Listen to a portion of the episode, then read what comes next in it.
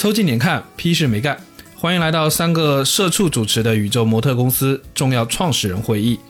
今天还是我们，我们各自介绍一下自己吧。我是提前二十年得了五十肩的李挺。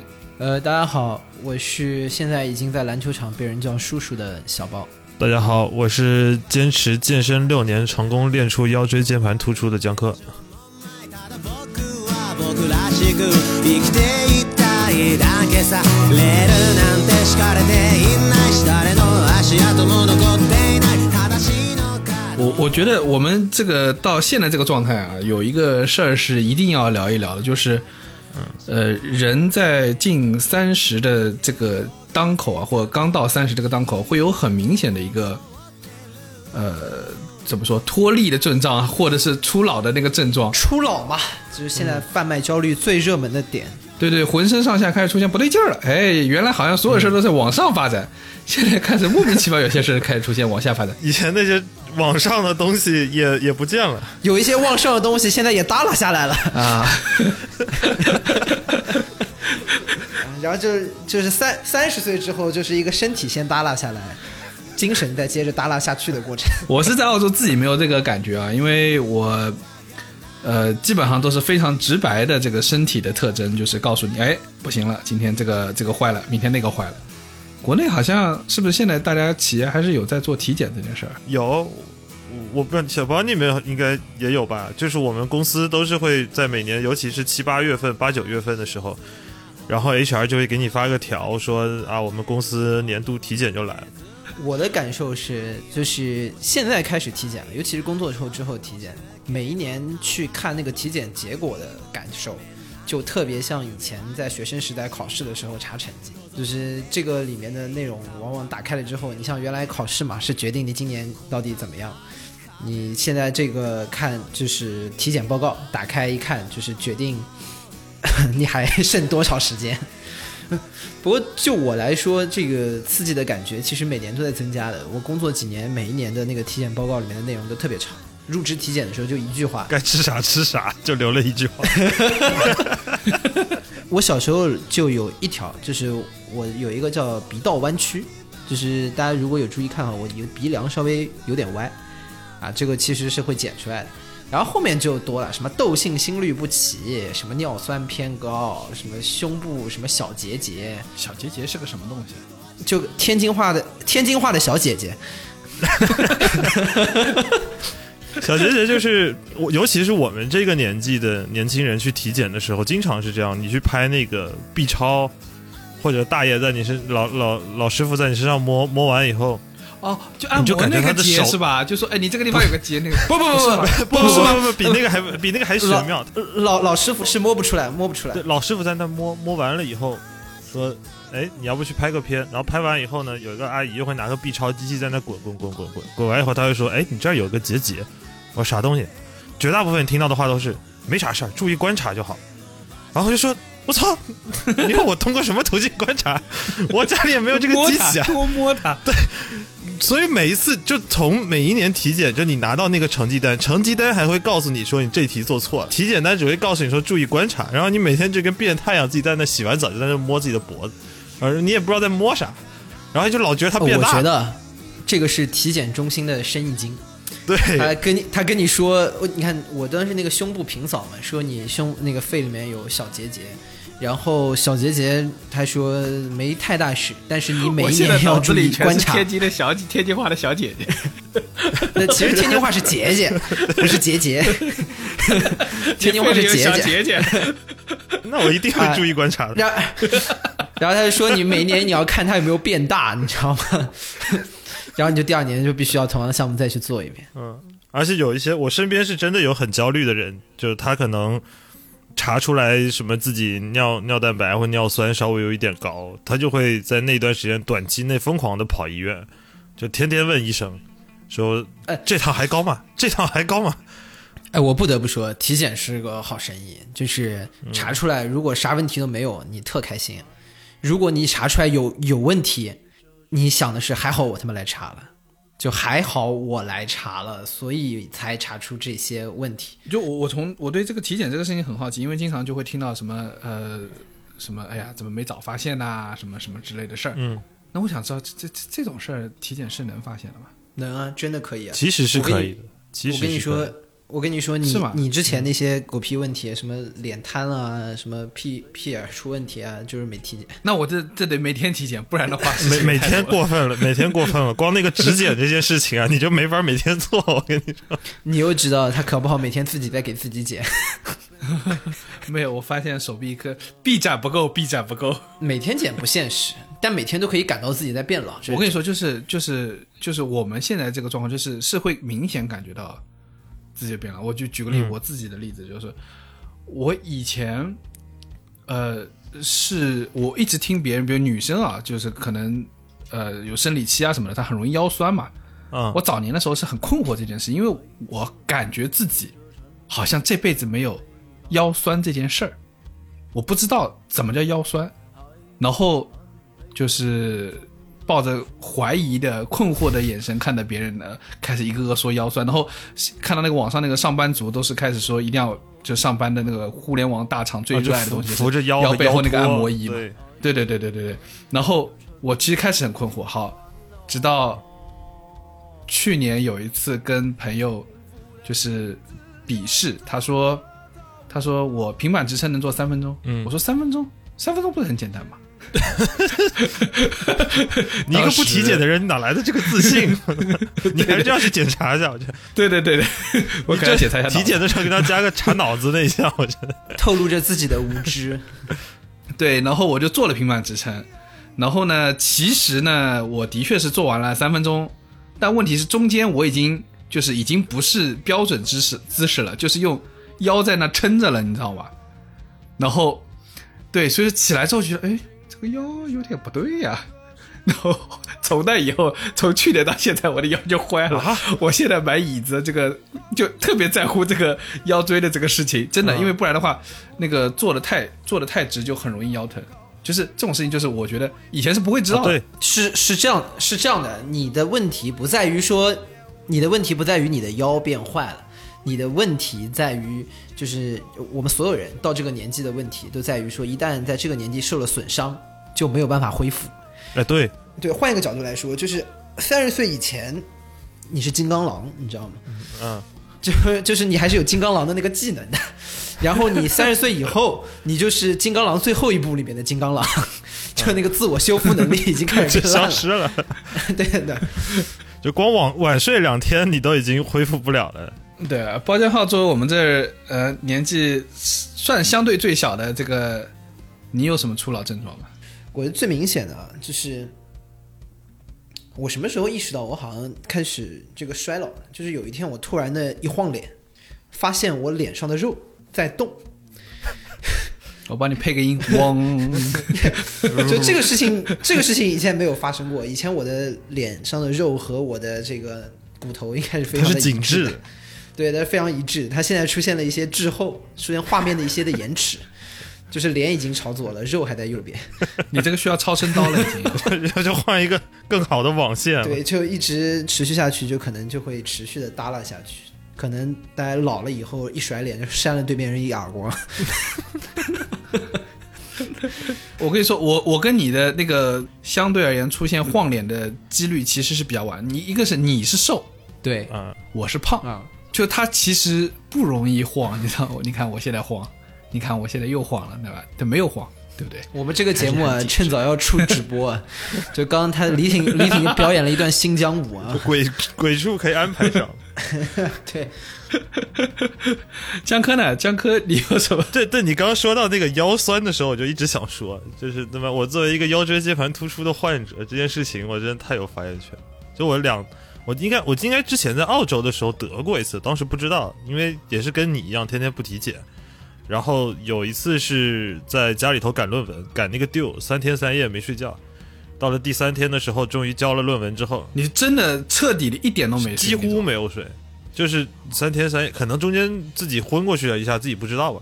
然后 后来就在交完，就白天就忍着疼痛去公司交了那个卷子，那会儿我都没觉得我的腰有问题，然后就回家去哪交的卷子啊？去去哦学校去学校去学校，我我的问题，妈的真是。你的社畜已经植入了灵魂，去公司公司交交卷子。老板惊呆了，我操！这老板说你干干啥呢？然后我就回家睡那个回笼觉，睡完醒来的那一下，我一睁眼，我发现我动不了了，完全的一点都动不了了。我只要一翻身，我的那个腰椎就感觉有一个剧烈的疼痛，那个疼痛就把我整个人给冻住了。后来我就缓了整整两个月吧，才才缓过来，就基本上根据你的这个讲法就是江科在床上发现自己动一下就会痛，于是他在那儿原地躺了两个月。两个月之后，他站起来了。感觉是个尸体，你知道吗？那两个月真的，我先先不说那两个月，头两分钟啊，头两分钟我真的已经对霍金产生了共情，你知道吗？你当时，你当时有有没有觉得自己要瘫痪了？啊，我要真的瘫痪了该怎么办？后来就是每天就真的是每天比昨天要强一点嘛，就每天都要比昨天的自己好一点。就第一天能够动动脚趾头，然后第二天能够拿一拿床边的水，这么严重真的就是就是脚脚都动不了真的就一开始是脚已经开始麻了，感觉他被腰斩了。对，然后 第一天就一个植 一个植物人苏醒的过程，这真是一个植物人苏醒的过程。今天动一动脚，第二天下下地，下下地你还走不了，去不了厕所，因为你人拐不了弯儿。你要拐弯儿，你就必须整个人 整个人一个圆柱体来旋转，你不能够转过去。这车方向盘被卸了。对这是第一次，然后第二次是有有一天，就是大概前前两年的时候，也是一次通宵，完了以后，第二天在床上发现起不来了，然后我就觉得我操，两年前的那一个阴影又回来了。但是呢，不同的是我在澳洲没有医保，我在国内有医保，我要去医院了。哎呀，社会主义好啊！哎 我我我这这个也是我好奇的地方，因为我也没有就是碰到过腰椎间盘突出，呃，不要理这个话。啊，你那早晚要立的，呃腰椎间盘，你早晚要立的。你是你是能摸到的吗哎？我我就我我就跟你这么说吧，就是现在年轻人的腰椎已经差到什么样的地步？我曾经在同一个时期，我团队里面有三个同事跟我打了病假，说他们要去看腰椎间盘突出，有什么要去牵引的啊，然后有对有什么是就是就是我给你们先科普一下这个病是怎么回事。首先呢，科普科普。我不知道他能不能够摸出来啊。我理解这个东西应该不是那么容易摸出来，但是呢，自从我被你自己我被诊断了之后，我摸出来了。这 你知道心理暗示这个东西啊、我们早就应该预料到，就是这期节目就一定会向深夜卖药的方向去发展。现在已经开始病友交流了，说：“哎呀，我当年啊两次都起不来床，然后，然后，然后我 一粒神马都摸到上就要出来不了。是，是这个应该是要卖那个正骨课程，你知道吗？正骨的疗程。我们在努力通过自己的节目告诉大家，我们是一个值得招商的节目。然后，呃，卖药这个东西还不是那么好招商。然后它是这样的，就是你在你你你的那个腰腰椎，所谓的腰椎间盘，就是你的人有好几节的腰椎，然后腰椎中间有一个软骨做一个缓冲。然后你长期的错误的姿势，就导致它中间那个软骨啊就被挤出去了。然后挤出去的话分几种，我其实算稍微轻一点，不能严格意义上算腰椎间盘突出，要腰椎间盘膨出。膨出的意思它就是鼓起来了，但是没有凸出来。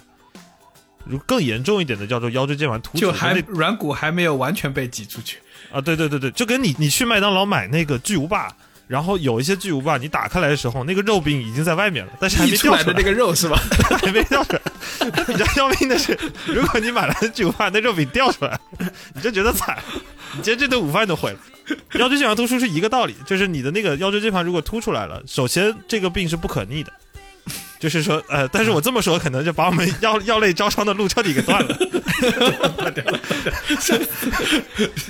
科学的你只能通过它不可逆，不要想了。你只能通过你只能通过呃理疗配合健康的生活方式，让你的疼痛减小。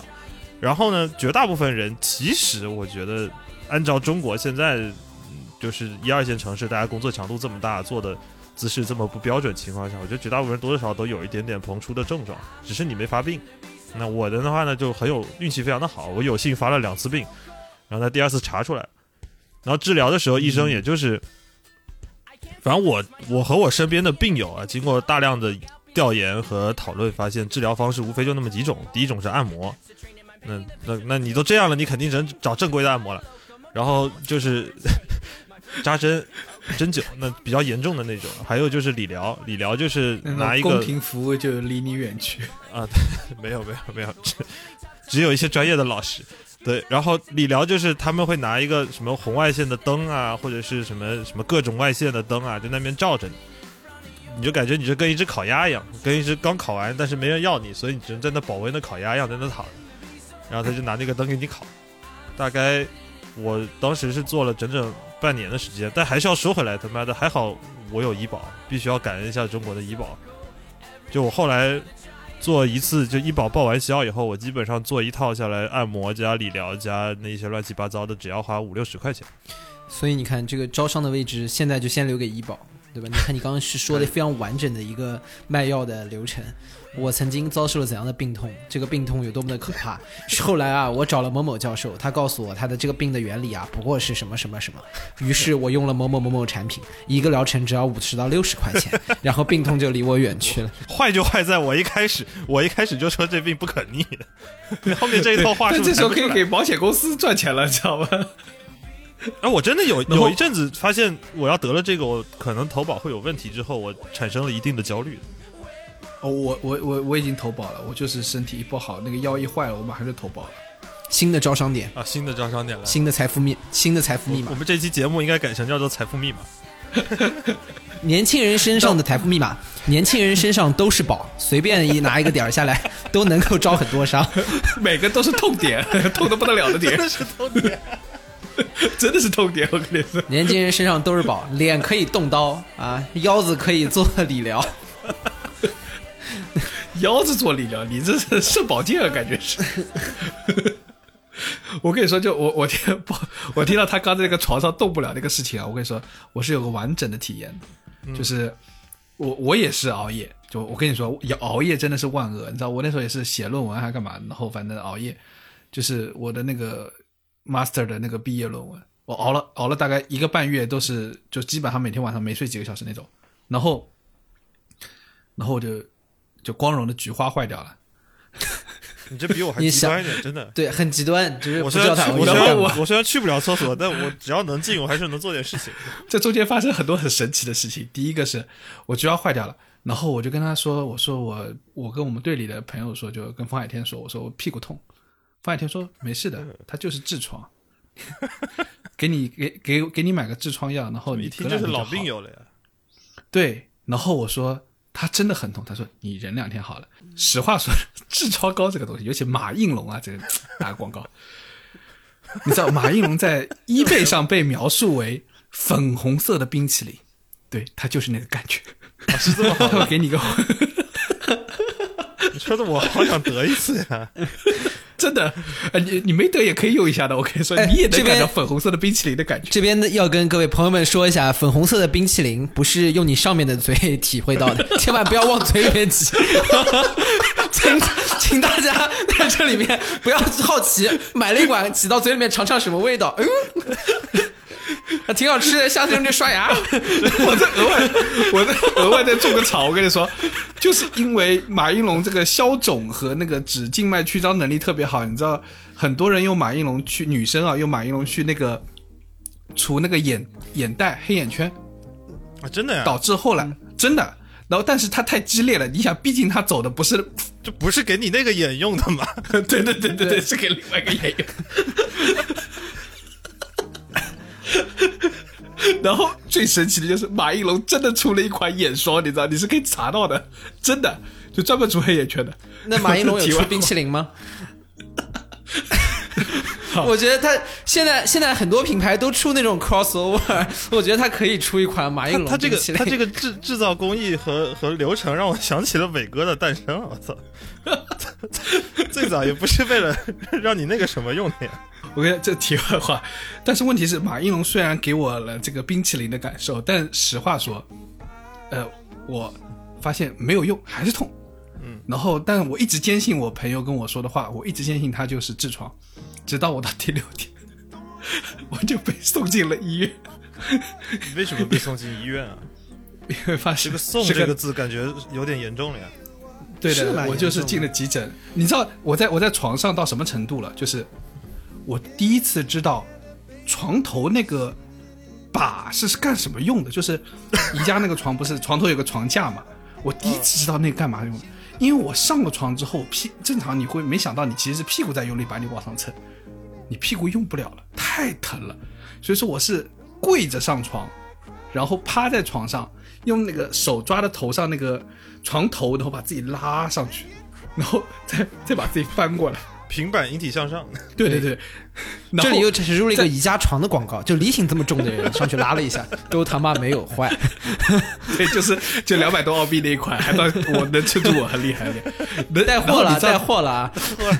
你知道在床上多没有尊严吗？就是我家生病，我在家里生病他妈的，这个全世界最可怕的恶魔来了，包浆号来了！我跟你说，太可怕了，这个病，我操！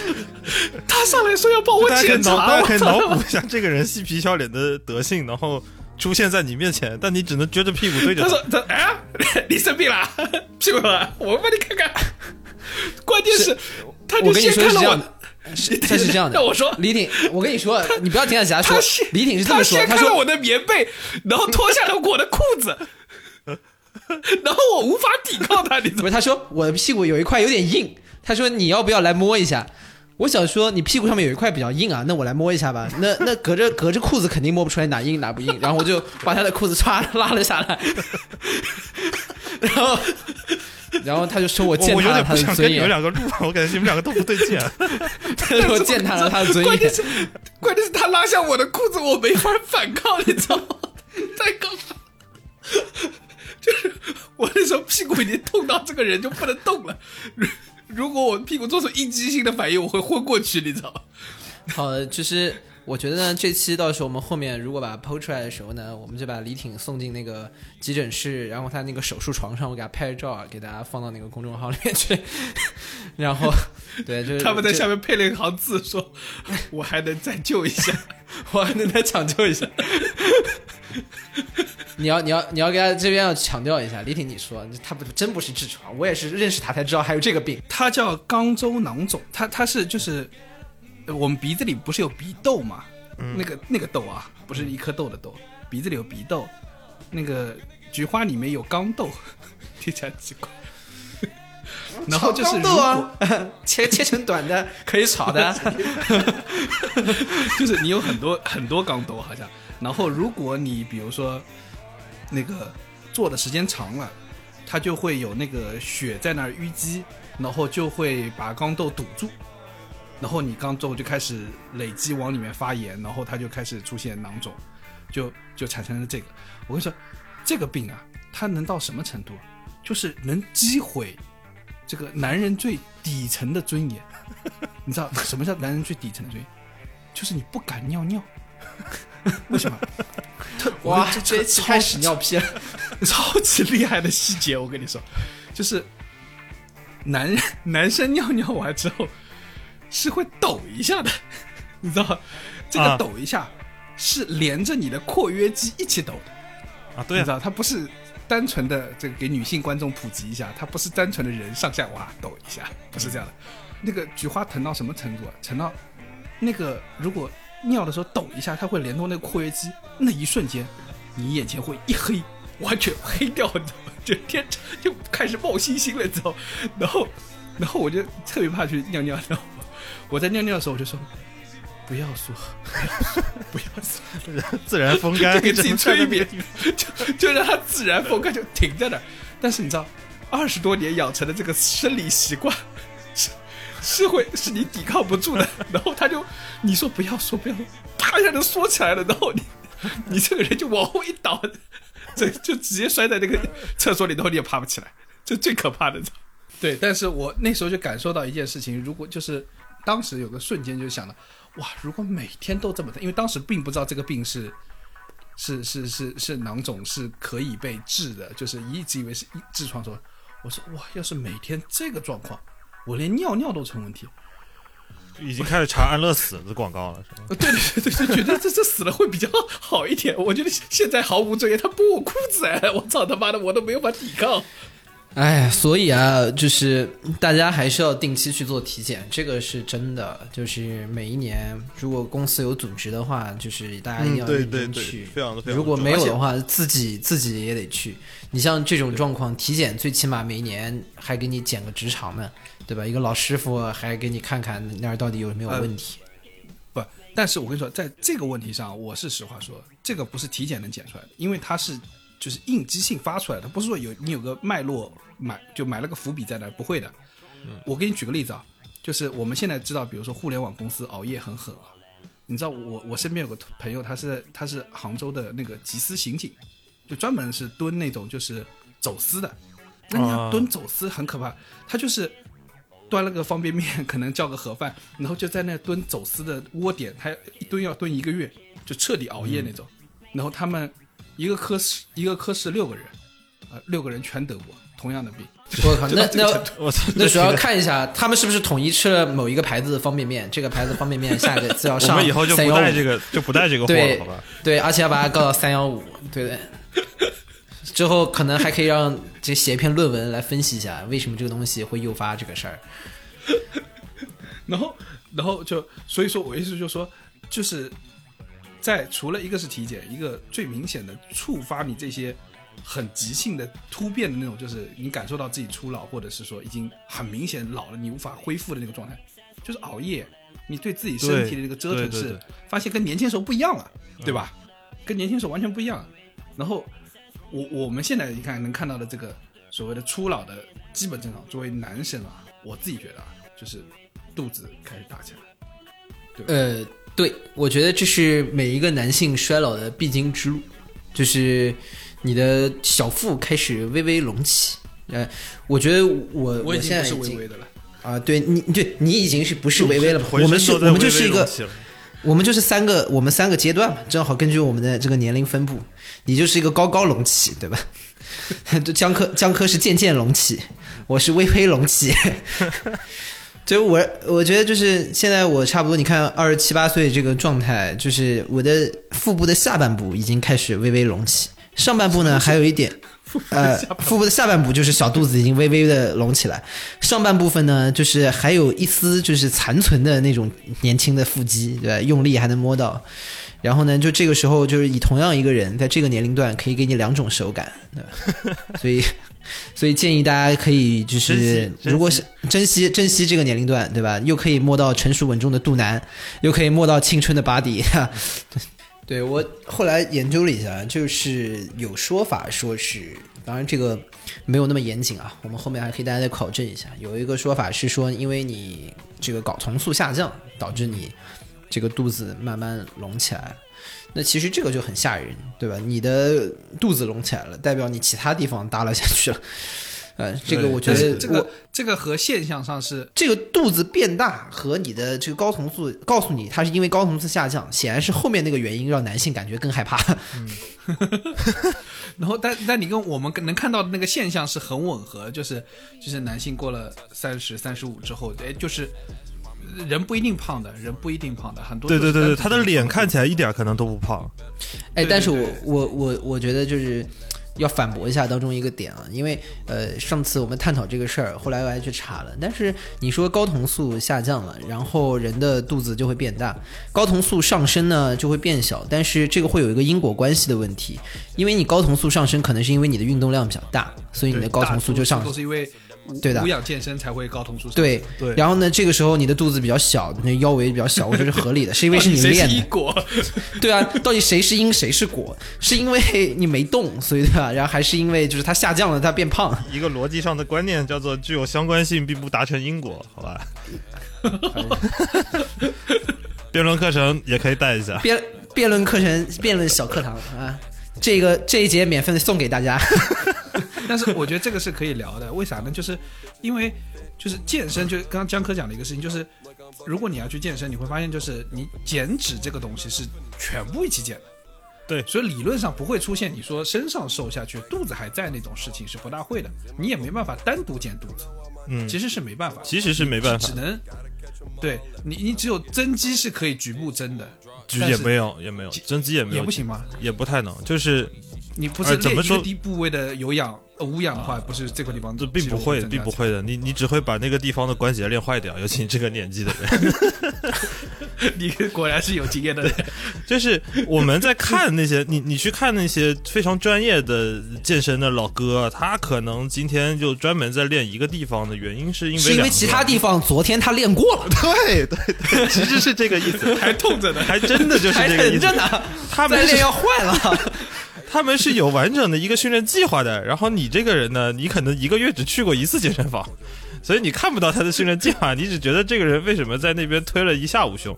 但我跟你说，我我觉得，我觉得就是你特别明显，从健身这件事情特别明显，就是你可以感到一件事啊。当然，我觉得现在随着就是这个信息的，就是向下延展，就是年轻人开始健身的也的确多起来。嗯但是但是更多的是说，我们现在这个年纪开始关注这个，你看健身、减脂啊，那个什么，对，我们开始关注细分的领域了，对对对，不就光光只是说我要去锻炼这么简单。你看，我们每个人还能都能说出个一一二三来，对吧？什么睾酮素啦，对吧？什么蛋白粉啦，什么之类的，因为都出啊什么。因为都出问题了嘛，就是到了这个年纪，大家都出问题了。就是你十五像岁的时候哪在乎这个呀，对不对？对，然后你像一个是肚子大，然后还有一个我们到这个年纪一个比较明显就是头发少，对吧？肚子变大，对对头头这就是头发变少。这就是我们所说的初老特征的第二个重要特征发际线出了问题就我们除了那个话题之外，最重要的话题就是，啊这头发少了怎么办？头发掉了怎么办？对吧？都我我。我说实话啊，就是以我们三个的发量，已经基本可以说制霸这个叫什么什么同龄 播客什么这个生态圈。就我们可能相对还算头发稍微的大厂的从业人员里头对对，就我们还算头发相对还好的，当然也不能立这个 flag。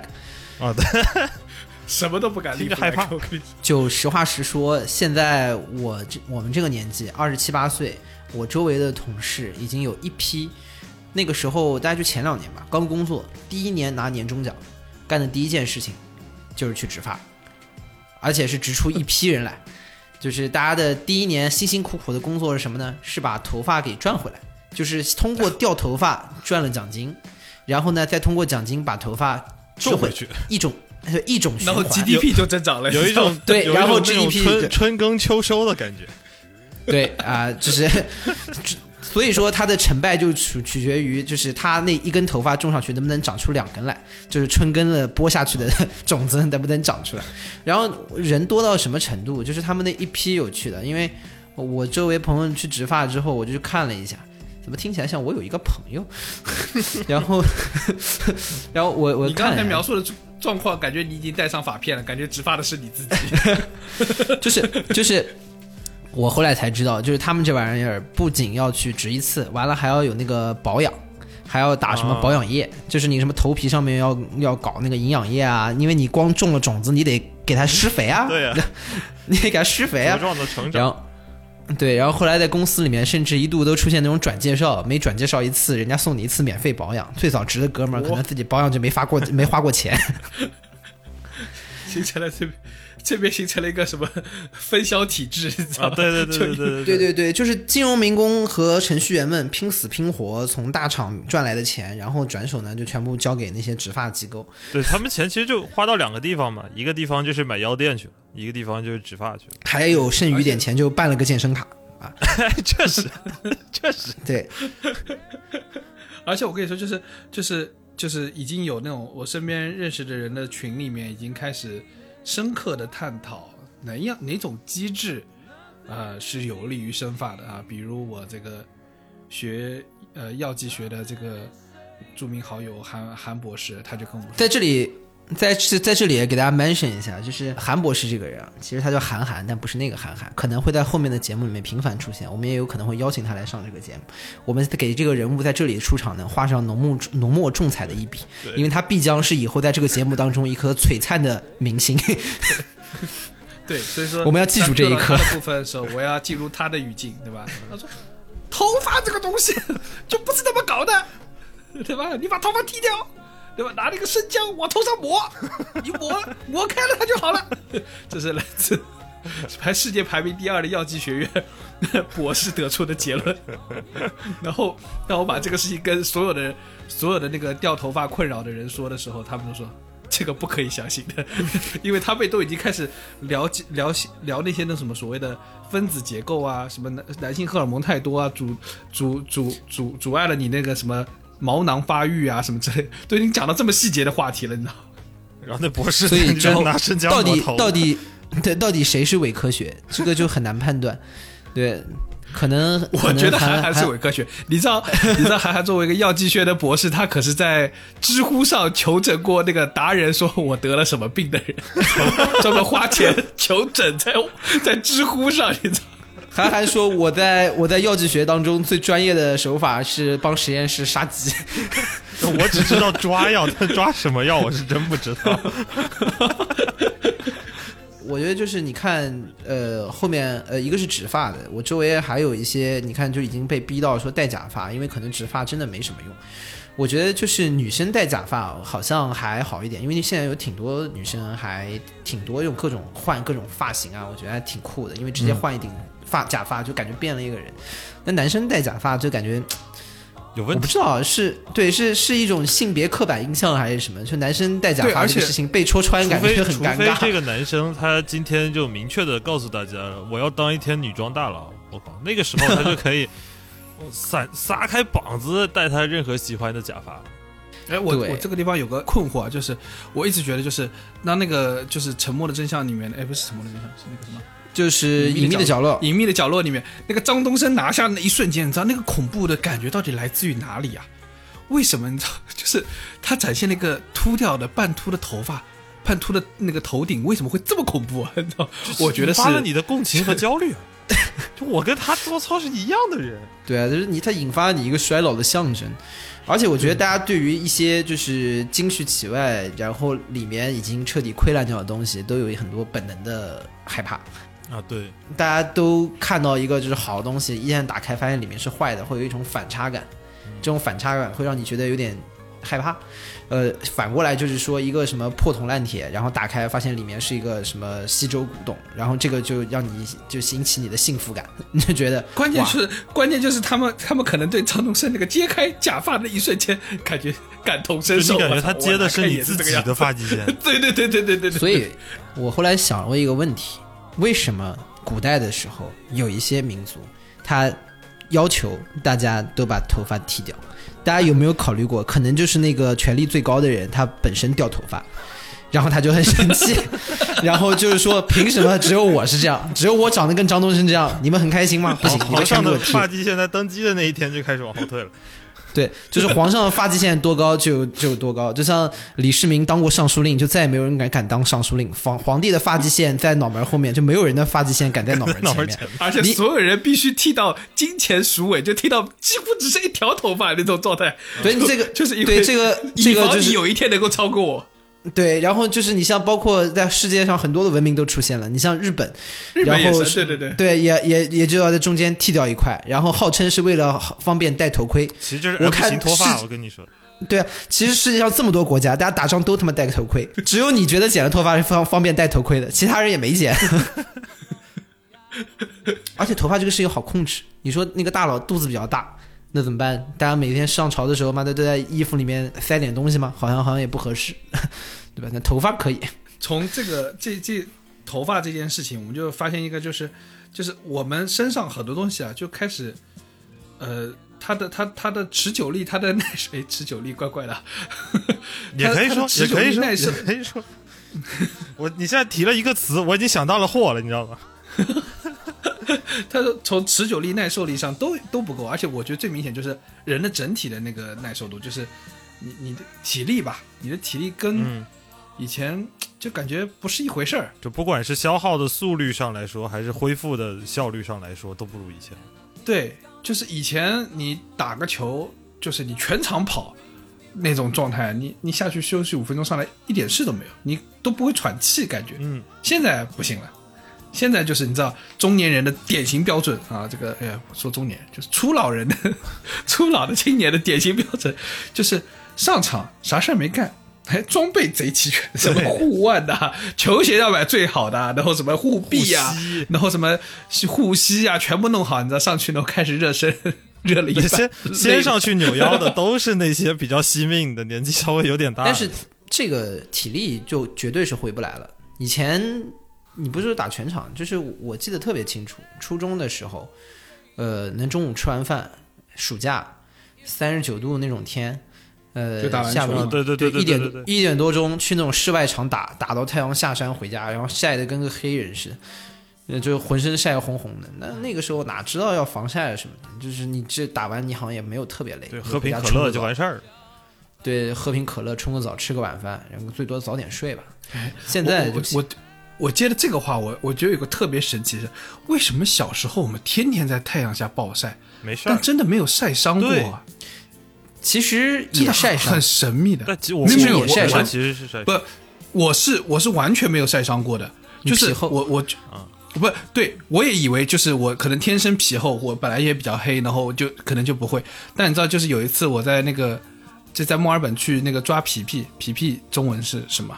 蛤蜊嘛，还是什么之类的？就那个海海里面那个赶海抓那个东西。屁屁，请问是一个英文吗？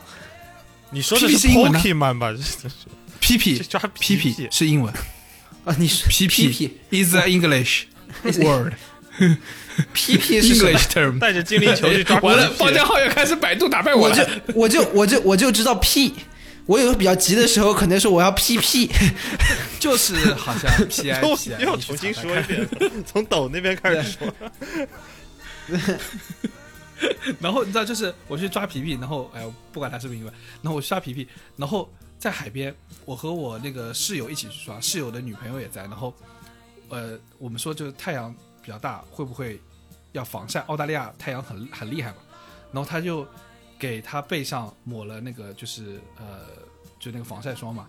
然后呢，因为就我不是亲生男朋友，我就是室友而已，所以说他就给我背上抹了两下，他女朋友就抹了两下。结果第二天早上起来，我我的背上特别疼，然后我照了一下镜子，发现背上只有两条没有晒伤，就就是他抹的那一两条没有晒伤，现在全晒伤。所以说，所以说我也是会晒伤，但是我就很好奇，为什么小时候我们真的是四十度天、三十九度天在外面，真的没有晒伤过？你你不觉得吗？很神奇的。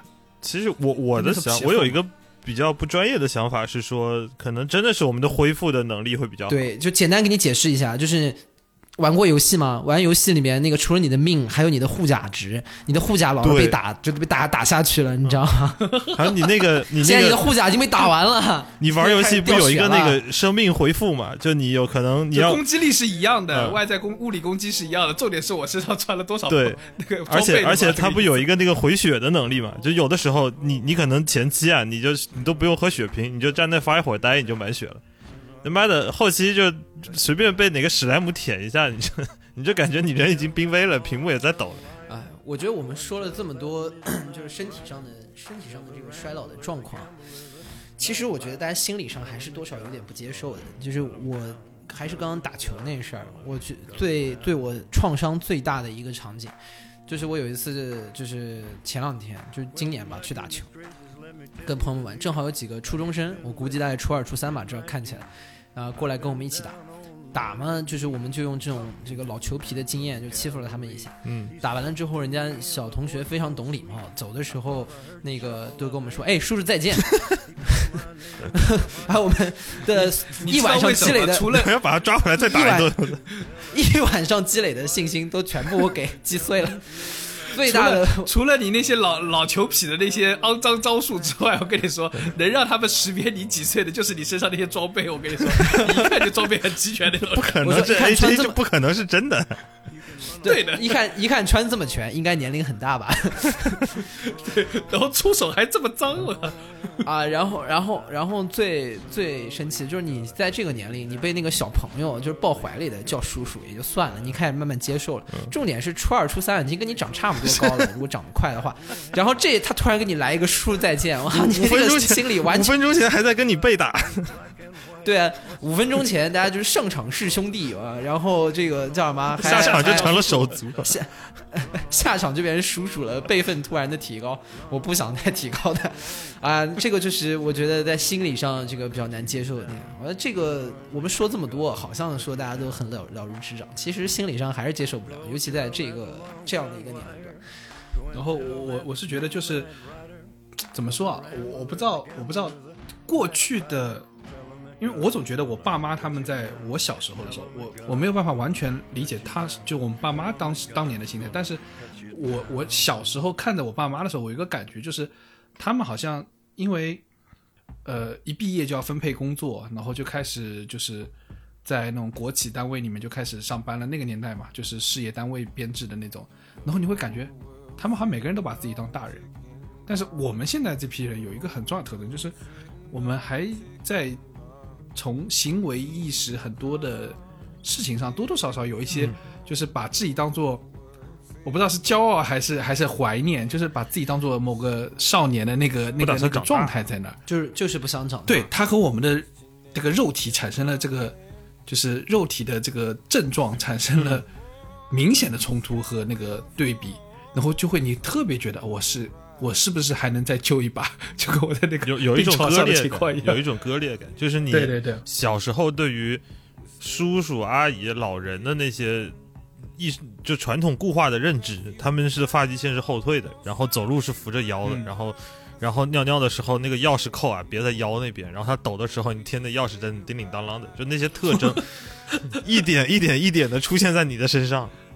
就是以前印象当中，在男男卫生间，一个中年男性上完厕所之后，一定会有叮当一声，就是刚刚李挺说他抖了一下，对，但是他腰上又挂了个钥匙扣。对你那是门卫，我跟你说，管仓库的大爷。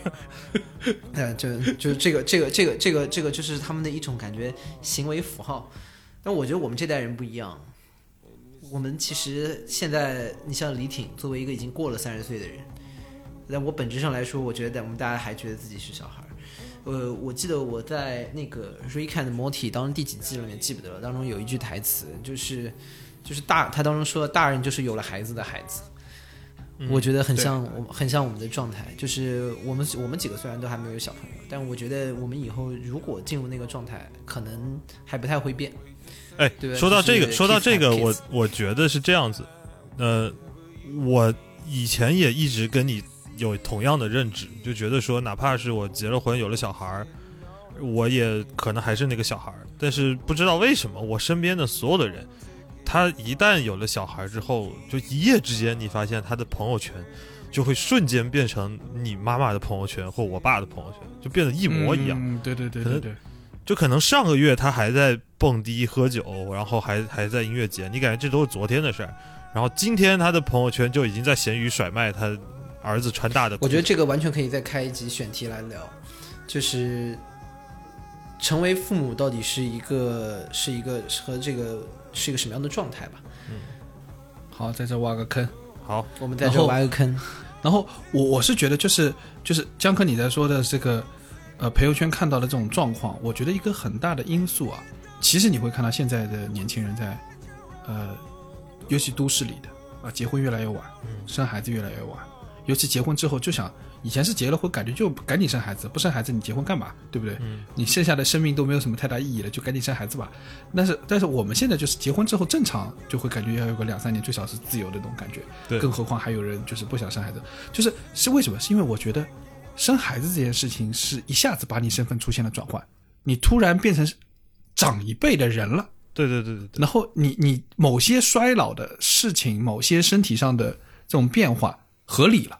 对。但是我们自己内心底为就在抗拒生孩子这件事情所带来的责任之外，嗯，也同样有那个我们对生了孩子之后自己变长一辈人的这个抗拒，对，这个是这个是很存在的，就是他这是为什么我们现在他他逼着你从心态上接受你现在是一个大人，对。而且生小孩儿它是一个不可逆的行为，就你不可能说，如果我现在老了，我还跟能腰椎间盘突出一样，我能我 我不是这腰椎回去了，就像突出的腰椎间盘，它一旦出来了，你就没法把它塞回去。对你也不，人家说要不你回去吧，我 还想再玩两但。凡他不伸出一个头，你都不让他回去的可以的，开只要它了他，探出了头，你就开了四指，你就不能再对你的人生比业了。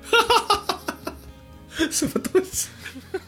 然后我跟你说，就是我 我自己的感觉是，就是当我们这个呃，在我们为什么现在就是不断的感觉社会上这种呃初老焦虑特别特别重，就你去你去你去百度上搜一下初老，你就出来的全是那个。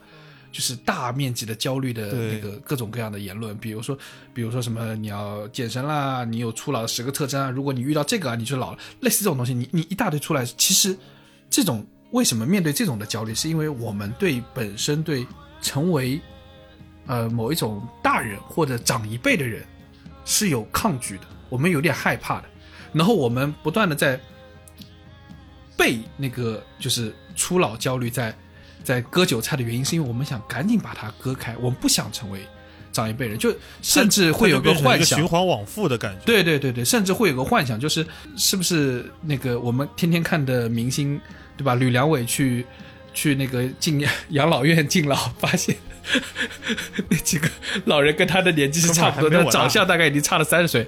对，就给我们年轻人一个这种，给我们现在这批人有一种幻想，就是我是不是也能那个样子，而我不要变成另外一个爷爷、叔叔、伯伯。年轻人的全身都是宝这件事情，有几个原因，就真的年轻人全身，真的男年轻人全身都是宝，因为你随便一搜，你就会发现什么可以做脸的，可以健身的，对吧？腰也可以治，菊花又可以治，然后腿又可以怎么怎么样，然后你看这个这个里面，嗯，回过头来讲，它有几个原因。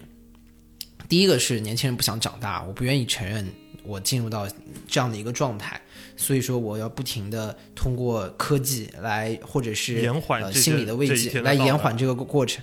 还有一个原因就是，呃，其实年轻人压力很大，有的时候我们可能甚至觉得我们的资本就剩下年轻了。那在这个时候，这个突然就发现是一个去维护我们年轻的资本一个很重要的一个点。就是我可能还没有做出什么来，但是我现在已经看起来非常的衰老。那我这样的话，我的人生怎么继续下去呢？对吧？然后我觉得这是另外一个点，就是大家的压力都很大，压力都很大的，就需要把自己能够拥有的竞争优势来尽可能的去放大。呃，另外一块的话就是 peer pressure 吧，我觉得在这个里面，大家如果每个人都进入到那个里面，你发现吕良伟跟你一个年纪，他长那样，他长那样，你长那样，那郭德纲跟林志颖，对你郭德纲你肯定想和林做林志颖和林志颖就这样，但可能郭德纲不这么觉得，对吧？他觉得挺好。他呃，然后郭德纲的对屁儿是于大爷，所以他没有这么强的焦虑。啊、然后然后你就是，然后就是在这个里面，你比就会出现出现一个问题，就是说，OK，那他都这样了，我都这样了，那怎么办？我就也得去干这个事儿。所以说，这个 peer pressure 又又在这儿。所以呢，现在就造就我们年轻人全是宝，年轻人的身上。所以你看，现在女女生特别明显，就是最近比如说特别火，比如热麻鸡，对吧？一个人做了，哎，我再插一句，为什么说年轻人的身上都是宝？刚刚讲过了，换个头，我们再去对比一下这个事情。你见过你爸去担心他肚子变大吗？你见过一个中年男想通了，对呀、就是他的身上已经不是宝了，这就是他已经我们刚才一直在在讨论的，就是年轻人害怕长大，但是可能对于我们父辈母辈来说，他们还没有意识到，因为可能早年间信息也没有那么通畅嘛，就一切都是对于他们来讲都是理所应当的，所以他们就这就是他们所谓的想通，就是他们已经觉得就该变大了，然后就该衰老了。我我提供一个我自己的经验是，我爸接受自己长大，我爸当然是觉得自己是个成年人要承担责任那种，但是他有一个特征很很特别，他特别抗拒做老人。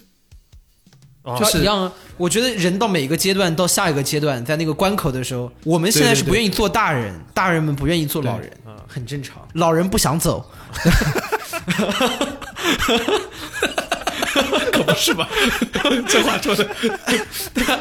对吧？然后我们是每每一个阶段都老人不想走，然后决定开始做回小孩儿，对，从头再来一遍。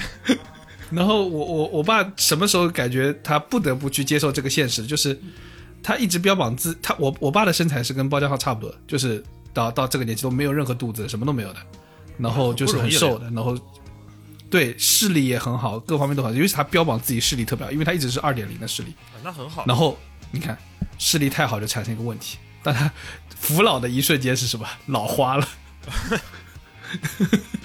就视力太好了的老花速度特别快，你知道吧？然后他又很开始很抗拒戴那个老花眼镜，但是他就每天戴在身上，直到后来发现这个老花已经脱不下来了，他已经哎老不戴花老花眼镜快看不见。老花有隐形吗？哎好哎这这不知道这是个问题。呃，细分市场那，我觉得带不了货，那这个这个就是自己做这个货吧。这就是蓝海啊。好了，今今天找到创业方向了，马上就去做老花的隐形。大健康，我跟你说，现在就是我们就不该做什么宇宙模特公司，我们要做 老花大健康，你知道？宇宙大健康把全部安排上了，我跟你说。然后哎，然后以后老花的眼眼镜就有老花的隐形，还有老花的美瞳啊，对吧？然后这个但人老你这个要首先有个前提是老花的人的眼皮先撑开，你知道吗？先把他眼皮提拉，不然所以有进去就拿那个老不出来了。老花的双眼皮贴也可以做一做嘛。对，就是配合他使用的老花的双眼皮贴，对吧？然后把这个一系列都搞上。哎呀，你看，护肤的产品，好了，我们已经开始产产生了新的那个产业，原来是年轻人的初老教育。其实 不是年轻人身上都是宝，是我们这代人身上都是宝。就我们这代人话头实在是太多了。就是重点就是心里一个不服，你知道吗？就是不想。啊，而且我刚刚还有那个 peer pressure 当中啊，大家说什么都去打针，这个可能觉得有点直男啊，但是我不得不说，有一些针打出来真的感觉差不多，就会就会产生一个问题，就是这个我们很多的时候就说，这个觉得打了以后不是特别的，是我们想觉得好看的那个样子，但是可能有一些女生就会说说我不啊，我就是想打给自己看，我就是自己漂亮，屁你懂个屁，对吧？但是我其实这边一直有个困惑和迷思。他刚才那个你懂个屁，不知道是哪个女朋友那学的，一股港台明星腔，你知道，不知道神经病一样。但是但是每个人都觉得在自己的女朋友嘴中听过这个说法。就那一瞬间又唤起大家一些可怕的记忆。PTSD 我我，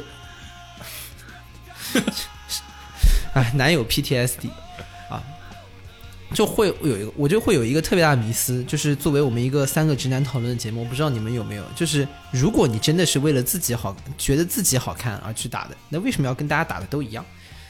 这就是非常困惑的一个点。那你不能，那你不能，你打下巴，我打鼻头吧？这个总不行吧？鼻头不能变得很大吧？我打人中，真有人打吧？对，特立独如行打人中，人中，我觉得有点过了。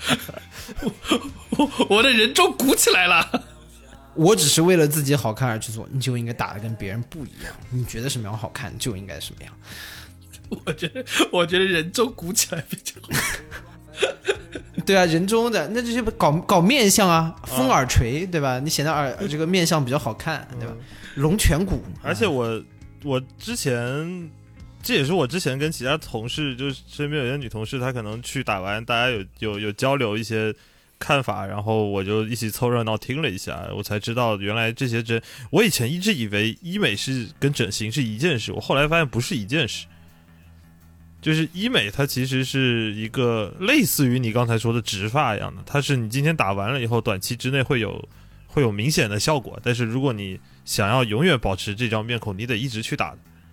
对啊，嗯，就是我觉得这个没有什么问题，就是男的能去植发，那女的就能去医美，我觉得这个太正常。我觉得植发就是现在都是高科技，就是什么类似分子级上的那种，就是嗯那种技术，然后就理论上来说，就是你打做完之后就可以走的，然后隔几天出效果那种，你也不需要开个刀啊、推个骨头啊什么之类的，也不需要。哎呀，不过话又说回来了，作为一个死直男，我们的感受就是大家都变好看了，我我们心情也挺好的。其实我觉得很支持，挺好的。对啊，希望这个科技，希望这个科技能再发达一点。就他们老说你开心就好，哎，是挺开心的，大家都用挺开心是挺开心的。是挺对，而且我开心的。跟现现在科技是很可怕的呀。现在不是已经开始有新的科技是，就是可以，就是刚才江科还在说健身，然后出肌肉啊什么的。现在已经有科技是可以把腹肌和就屁股给打出来的。嗯就是你你以后在这个节你以后在这个节目上说的话，在那个我们后面的 show notes 里面都要加上 reference，对，不允许信口 开加河，不允许信口开河。告我可以诉我们把这个微信公众号推给你，让你自己去学习有人来问链接的时候，我们上不了链接，我们会觉得少赚好多钱对。对对，包括这个到到时候我们万一被别人用百度打败了，也很尴尬。说到那个打腹肌跟打屁股这个事情，是是这样子，其实老早就有了。我不知道你们小时候有没有看过那个电视购物？啊，是吗？小你你们可能小时候没有我那么哦，不。不一样的，不一样的，和那个和那个哎呀，小时候的电视购物谁没有看过啊？我最喜欢看电视购物了，尤其喜欢看你卖的这种产品。就让那个 姐姐啊，就站在上面抖，你知道吗？我小时候电视购物不喜欢看这个，我喜欢看就是那个就是什么丰胸的那种。对啊，就什么先 丰胸看啊，这个，先看这个丰。十点半的时候，先看那个姐姐和哥哥们在上面抖，抖到大概十二点半，那个特写就会给到那个丰胸那边去了。对，对于幼小的我来说，这堪比黄片。我跟你说，对对，幼小我来说，这个就是一句话太刺激了。为什么我十二点天天不睡？不是因为我在等球赛球赛，而是因为我在等看这个，我等的是中场休息。因为这玩意儿丰胸的广告比看跳水运动员带劲太多了。所以，所以，哎，你接着说吧，你把你那个你把你的产品说完，你把你的产品说完，讲完，有点期待。就是这这个产品是它它和以前不一样，就是反正也是高科技了。然后就说就说这个产品是让你实现这个呃，就是在几个疗程、四五个疗程内实现几万次卷腹的效果。所以它会把你的快速实现就是减减脂和增肌在某一个局部。然后这他他的意思是说，为什么他能售卖出去？他说，就是你以为卡戴珊他们天天健身啊？他们才不健身呢，对吧？他们都靠这个，对吧？那你给你给卡戴珊打一电话问问他呢？他那会儿等会儿打一个。这会儿可能选总统去了。啊，他在忙，在忙，没没没空没空接你。我在帮我老公选总统是吧？K West，Make my ass great again 嘛。那你没事，他还你不用打给这个卡戴珊，还有其他卡戴珊。你不行可以打给打给打给打给他们爸爸。那个那个很有可能那个已经是那个可能已经是妈妈了，我跟你说，那个哦不好意思对对对，不好意思说错了注意说错了注意你的用词，说错了注意你的用词。对对对，注意我用词。哎呀，那位阿姨那位阿姨我我我我我这个诚我诚挚的道歉。我我对我我觉得我自己觉得一件事情是，我认为，呃，似乎这种初老是一种焦虑，但是可能这种焦虑，呃，是我们这一代人的宿命，嗯就是因为我们天然开始抗拒变老这件事情，我们从害怕变成大人啊，到害怕变老，到害怕去死，我们终归而言是一件事情，是我觉得现实有太多东西好玩，值得我们多玩一会儿。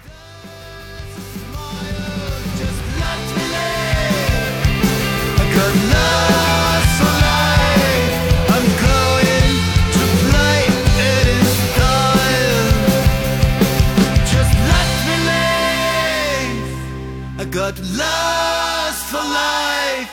I'm going to play it in style. 以上就是本期屁事没干的全部内容，感谢各位的与会。更多需要你凑近点看的内容，你可以在微信搜索“屁事没干”，关注我们的公众号；在微博搜索“宇宙模特公司 UMC”，宇宙模特公司 UMC，你可能在未来看到更多神秘的内容。也欢迎你给我们留言投稿，当然，我们也不一定采用。以上。